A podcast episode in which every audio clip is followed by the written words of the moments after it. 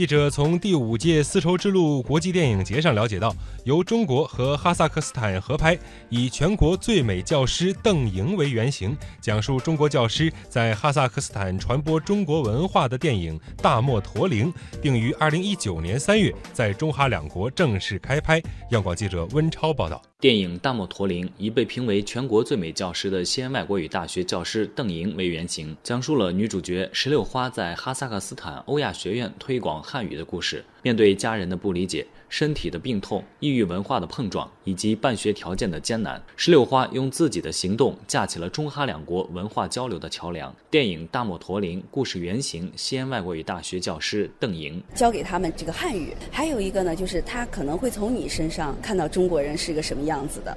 所以说，我觉得在外面呢，代表中国人或者是代表一个教师的一个形象哈，真的是责任挺大的。很意外，他电影想要展现的可能就是就是你做的那些事儿，并不是说你这个人全力配合吧。电影《大漠驼铃》导演兼编剧，西安凯博文化发展有限公司董事长阮建文。两国的文化是应该是互融，或者是互通，或者说是相互促进。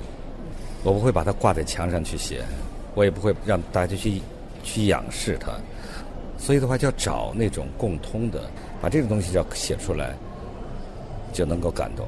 据了解，《大漠驼铃》目前已成功入选2018年陕西省重大文化精品项目。影片定于2019年3月在中哈两国正式开拍，2019年9月10号公映。